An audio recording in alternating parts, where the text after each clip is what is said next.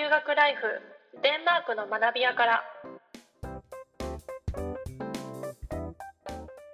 始まりました。大人の留学ライフデンマークの学び屋から。パーソナリティの伊藤秀美です。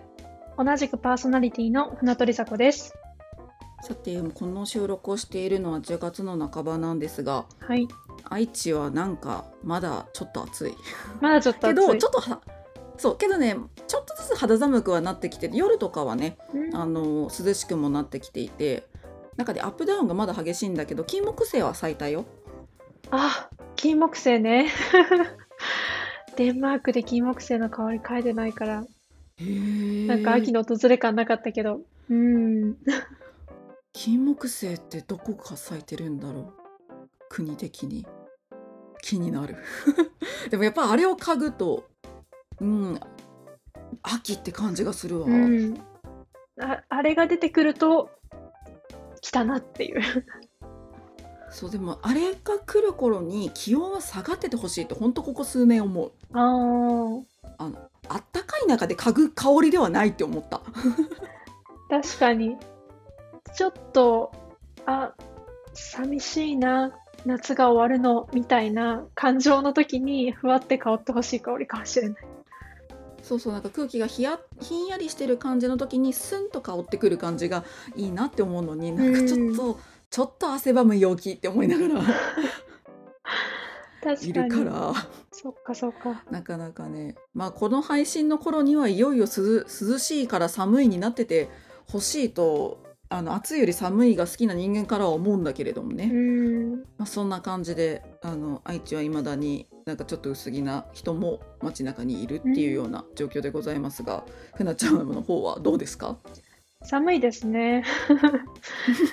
寒いですね。ふうん普通に寒いです。なんだろう。うーん。なんかデンマークで夏を過ごし、まあ今秋になってますけど、なんだろう。もう嵐のように秋が夏をかっさらってったみたいな、えー、そんな感じで変わりましたね、季節が。じゃあもう秋っていうかほぼ冬ぐらいな感じかこっちからするとそうですね。あの、最低気温だと1度台というか、あの、一桁台かうん。一桁台がなんで、割と、うん、冬に近い感じかなと思います。え学校生活はどう？学校生活は、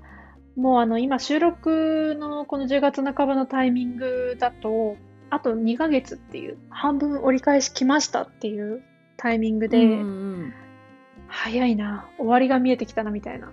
あー確かにね。そんな、そうそう、感情を持ちつつ、だから次も考えなきゃなっていう気持ちもあるんですけど、だけどなんか、やっぱりここでの時間を最大限楽しみたいというか、うんうんうんこの幸せを実感しきりたいというか、うんうん。うんそんな心持ちですね。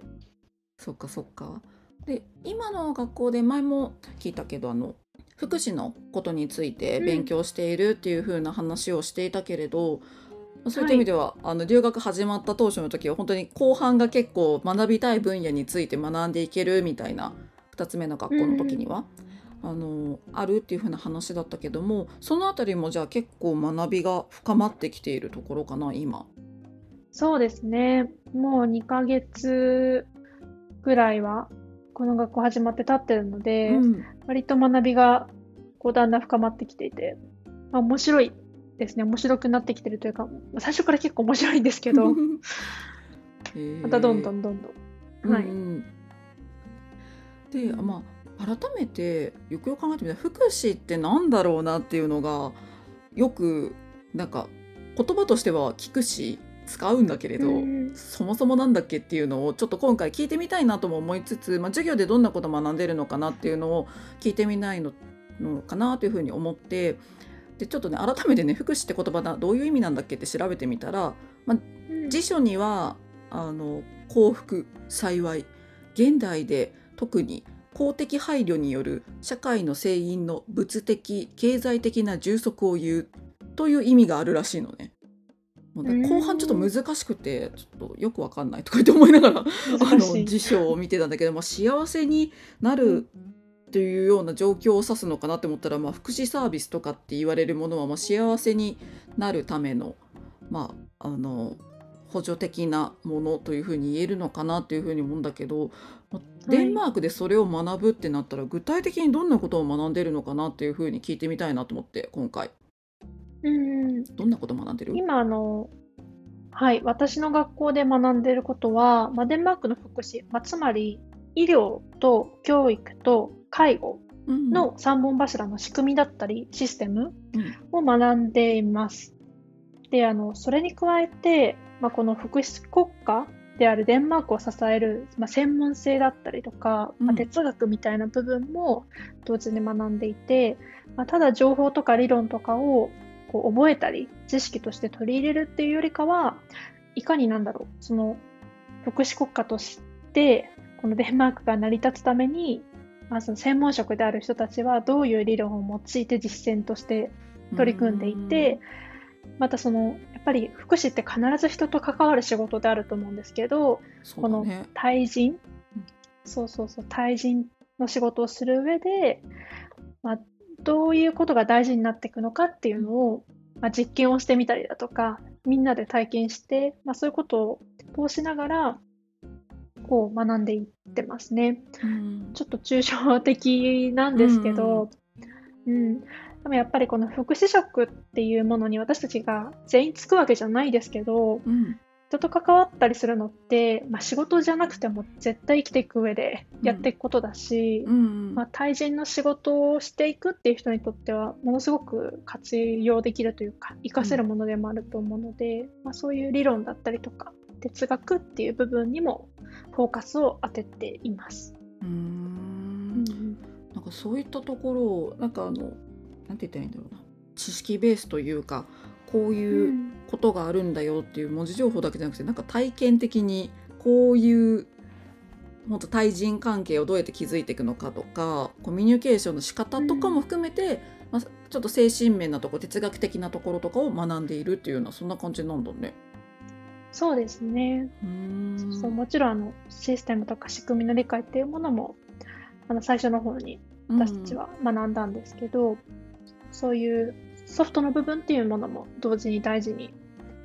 学んでいくような授業をとってます。うんはいなんかそれってなんだろうそこのソフトの部分をしっかりしてるのってそもそもの多分サービスの部分がすっごい充実しているっていう、まあ、これは本当に外国から見ているイメージだけどそのデンマークの外の方から見てるイメージからするとあのやっぱり制度が充実しているからこそそれを提供する側の人のスキルとかも求められるからなのかなっていうふうに思っちゃったかな、うん、今聞いてて。でやっぱりうんすごいよね福祉のサービスの充実っぷりって。そうですね。そう、なんかよくメディアとかでも北欧の福祉がすごいみたいな感じで取り上げられてると思うんですけど、まあ、ちょっとあの、簡単にというか、デンマークの仕組み、その福祉システムを紹介すると、うん。あの、デンマークは教育費、医療費、介護費が無料の国です。うん。まあ、そこの、まあ、3本柱が無料だからっていうところで幸福祉国家ってよく言われてるのかなと私は思ってるんですけど、まあ、もちろん例外はあります。うん。教育の中でもかかる部分もあるし、医療費でもかかる部分はあるので、うん。例外はあるんですけど、そう基本的には、まあ、デンマークの中ではどんな家庭環境の人であっても、それを理由にして福祉を受ける機会に差が生まれちゃいけないよねっていうのがうん大切にされてる、まあ、土台になるような考え方かなと思います。まあ、そういうベースの考え方があるので、まあ、こういう形の福祉っていうのがこう実現されてきてるというか、うん。うん、デンマークに今存在しているゆえんかなというふうに思いますね。うん結構さ日本とかでも格差社会だとか結構言われるっちゃ言われるけどデンマークもやっぱ多少はやっぱりそういったか格差みたいなものとかは存在するっていうそれはまあ国に変わらず一緒っていうところなのかな。そうですうんあります。なんかデンマークって格差ないんじゃないかとか見えるかもしれないんですけど、うんうんうんちょっとね見えちゃうよね。そうとはいえ資本主義の国であるのはあ一緒なので、うん、もちろんあのおかすごくお金持ちの人もいますし、うんまあ、そうじゃない人もいます。うんそうそう。なのでやっぱり教育だったり、あの、医療サービスだったり介護サービスってところで、あの、差が出ちゃう理由にそういうものが、収入の格差っていうのがなりがちなんですけど、まあそうならないようにって、うんそこを税金で賄うっていうのが、デンマークの国としてのあり方になってますね。うんそうそう。まあ、日本だと、まあ、収入の格差もちろん日本すごくあると思うんですけど、例えば教育の場面とかだと、親の収入が子供の教育機会にもろに 反映されてるというか、うんやっうんぱりお金持ちのお家の子だと、私立のすごく教育システムが整った学校に通わせてもらえたりとか、例えば塾に行けるとか、まあそういうのってやっぱり余裕のある家庭になってしまうので、うん。ご両親の収入っていうのがダイレクトに子どもの教育機会に反映されてしまってでその後の学歴だったりとか、まあ、そういう部分にまで影響が出てしまうんですけど、まあ、デンマークはあの小学校日本でいうところの小学校から大学院まで無料っていう風のになってるのが基本的な方針うんです。うん例外はあります。あれかなつまりその、まあ、対象となるのは例えば国立とかそういう学校公立的な学校になるのかな日本でいうところの。そうですね、公立の学校です。うんあの、こう、あの、パブリックスクール、うん英語で言うとパブリックスクールなんですけど、あの、私立の学校は対象外ですね。うん私立なので、やっぱりあの余分にお金を払わなきゃいけないというか、無料ではないです。うん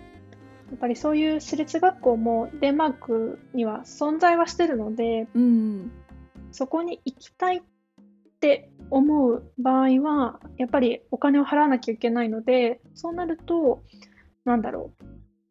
ご両親にやっぱり収入がある子の方が行きやすくはなります。まあ本当によりよくモアな部分をちょっと求めるのであればやっぱりその家庭のその収入源っていったところはちょっとあの影響してくるっていうところか。そうです。じゃあ今度はふなちゃんの場合だとあの、まあ、留学中にお世話になる福祉サービスって言ったら、うんおそらく医療かなっていうふうに思うんだけどはい、医療に関しても例外とかってあるの？ありますね。えっと、まず一つ目が、あの、歯医者さんの治療が、まあ、有料っていうところですね。あの、こ子あそうなの？供が。うん、そうそうそう、そうなんですよ。子供が無料だったりとか、まあ、年齢によって無料の人もいるんですけど、あの、私の年齢だと有料です。はいでも、この間、ちょっと友人の一人が、まあ歯が痛いって歯医者さんに行って、まあ、見てもらったところ、まあ、ちょっと虫歯があったありゃ。んですね。で、それ治療を一本穴開けてしなきゃいけないってなったらしいんですけど、うんそれがなんと10万円かかるって言われたらしくって、あもう、んすごい高い。まあねこれね ごめん私の本職の知識が今ね湧き出ちゃったんだけど多分ね、うん日本でも同じ素材で同じぐらいの金額かもって思った。あですから北欧の、まあ、多分歯歯科の治療に関してはスウェーデンがすごく有名なんだけれども多分その影響はある程度受けてると思うし、なんか子供が無料な理由もそこにあるのかなって思って予防歯科をしっかりこなんか定着させようっていうところが、まあ、無料にしてハードル下げてるっていうところなのかなって思った本業の知識が生きたわ。本当で。あの、まさにそうです。あの、予防医療めちゃくちゃ大事にしてるから、子供が無料なんですよね。まあ、それはちょっと授業でも扱ったことがあって、そう、そこに子供の歯科治療、この歯が成長していったり、あの生え変わったりするっていう、この大事な時期に、ちゃんとあの国がお金をかけることで、で歯をきれいに保ってもらうことで、あの今後、高齢者にその人たちがなった時に、またこの歯が悪くなっただとか、うん。なんだろう、まあ、いろんな病気だとか、まあ、そんなものにあのならないように子供のうちからちゃんと予防をすることを身につけてもらうというかそういうことを習慣化してもらうためにうん無料にしてますっていう話をうんうんうん聞きました。もうまさに。もう本当にみんなでびっくり、ひっくり返るかと思って、1本で10万円みたいな。まあでもさあの毛の髪の毛一本の太さぐらいだから神経の穴って。うーん。って言ってたかな。なんかそれ言い過ぎ細さ、まあ、先の部分はそれぐらい細くなるし、うん、なんか、うんあのすっごいもうすっごいちっちゃい世界のことをやるからやっぱりねお金はかかるのかなって思う。しっかり治療を受けたらいいと思う。その友達も、そうですね。うん。うん。えその他何かあるの？なんか例外的なものとかあとなんかまあ、うん。あこれはサービスとしてありがたいけどなんかちょっとこれ大変みたいなこととか。うん。ん。まあその例外じゃなくて、まあ、課題というか、うんまあ、ちょっとこれはって思った瞬間がいくつかあるんですけど、うん。まあ、例えば一つが待ち時間。あのデンマークの医療システムってあのホームドクターっていうのが、まあ、それぞれのあ住民に割り当てられてるんですけど、うんうん。まあ、その何か問題があった時、まあ、緊急時以外はそのホームドクターにかかって、まあ、そこで診察をしてもらってもし専門医に見てもらう必要があったらじゃあ次皮膚科行ってね眼科行ってねとか、まあ、そういう形でこう紹介されていくっていう仕組みなんですけど、まあ、例えば皮膚科に行かなきゃいけないとかってなった時に、うん。その待ち時間が1ヶ月ですとか皮膚症状さ1ヶ月も待てんよね。そう、そういう話を結構聞いたりだとか、まああとあの、精神科のセラピーだったりっていうのは、もっとすごい待ち時間が出ちゃっていてう、んあの、年単位で待ってますみたいな。それぐらい予約取れませんみたいなことを、うんあの、デンマーク人の友人から聞きました。そういう状況がありますと。だから、あの、特に精神科医療みたいな部分って、なんだろう、この、今、助けを必要としてるけれども、それが1年待たなきゃいけないとか、うんもう本当に長い時間待たなきゃいけないみたいになると、待てないってなった次の行動って、あの、まあ、そちょっと最悪な結果になってしまうことってあると思うんですけど、だからここってすごい課題だよねみたいな話を、うん、してたことがありましたね。そっか。気軽に受けられないっていうのは確かに課題だよね。今日本もさ別にそこの科も気軽に受けられるかって言ったらそういうわけでもないし。でそれこそね精神科もやっぱりちょっと予約が取りにくいだとか結構初診までのあの期間が長くかかっちゃうみたいな、先まで待たなきゃいけないみたいなケースはやっぱりよく聞くけどそれでも1年はないかなっていうふうに思うしうんデンマークと比べたらまだ受けやすいのかなっていうまあ受けやすい分あの課題はあるのかなとも思うけれど。うんうんそうですね。あの歯科治療は例外ですけど、うん。あの税金でその治療費を賄ってるってことは、まあ、財源が限られてるから、うん。国民がそのちょっと痛い、ちょっと風邪ひいたって診察されちゃうと、それって税金を使うことになるから、あのやっぱりそんなに気軽に診察来られても困る。っていうのがなんだろう。根本的にはあるというか、システムを維持していくためにはすごく重要なうんことになってはいるので、なんだろう、必要な医療に心配だなっていう思った時とか、ちょっとおかしいなって思った時になかなかちょっといけないとか、うん。まあ、待たされちゃうとか、うんそういう部分があるんだなっていううん。ところはあります。なんかねなんかデンマークってやっぱり税金が、まあ、消費税も含めその税金が高い分そういった福祉サービスが充実しているっていう情報は本当に入ってくるけれども実際の課題みたいなところとかはあんまり耳にする機会ってなかったからちょっと意外だったし